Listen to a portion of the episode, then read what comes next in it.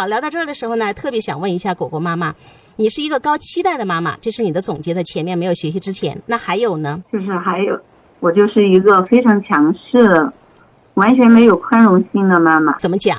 记得有一次吧，我把孩子送到校门口，他就是经常是不记那个家庭作业嘛，回来就打电话这儿问那问问的哈，我就很烦。我那天我就叮嘱他，我说你今天必须要把这个家庭作业记在本上。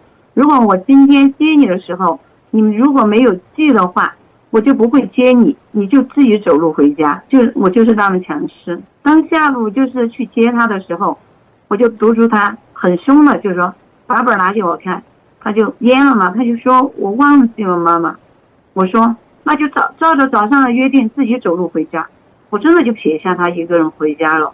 我们家到学校有七公里的路程，哇，七公里还是走了三个多小时。其实做了这个事之后又后悔了，就是一个多小时的时候我就开始急起来了，怎么还没回来？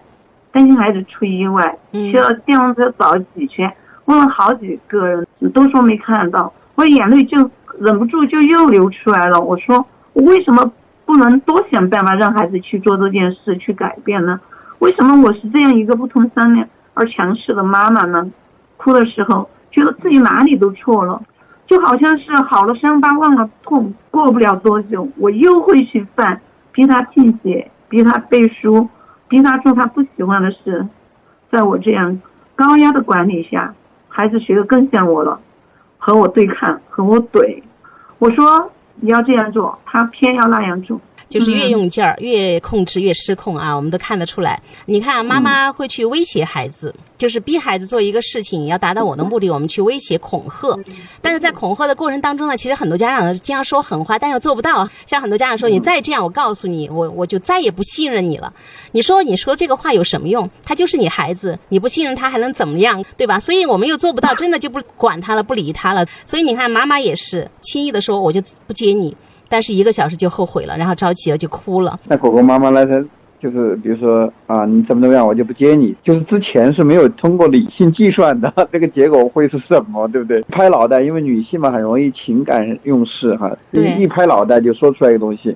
那狗狗妈妈跟一般人妈妈不一样的地方，她说到的还要去做到，做到之前没有计算过这个东西要多长时间，对吧？也没想呃那个那个保护方案是什么。就是方案是不够完整的，对吧？可信可行啊！对对，可信可行。然后呢，自己就把自己搞得很被动啊。这个过程当中不知道孩子他经历了什么，但是这件事情来讲，未必是个完全是个坏事情啊。这个我不知道他有什么正面的价值，有没有跟孩子交流过？孩子有没有受到教训呢？果妈想问一下。嗯，还是应该还是得到了一些教训。过后的时候。他作业就是记作业就比以前好了很多，持续的久吗？只管了一段时间，嗯，对，后面还是又不记了。好，所以这种惩罚性的话，对孩子来说真的不是最佳的方案。那你看，关于作业哈，果果妈妈说了自己是个高期待，结果带来高焦虑。那么在这样的心态下呢，你对孩子就特别没有耐心，因为你想要一个最好的结果。其实我刚刚有说你在群里待了两年多，而且父母归。打卡，你每次都会结合父母规的每一条，然后你会写，你会去反省反思啊。我今天这一条我读了之后啊，我跟孩子之间怎么怎么样了？你是坚持了一百天的一个妈妈，世界上最怕的就是认真二字，所以我非常高兴的看到，我看到了你身上的这个资源，就是你有毅力，你能够坚持去做一件事情，所以今天你也有了在节目里做分享啊这样的一个成果。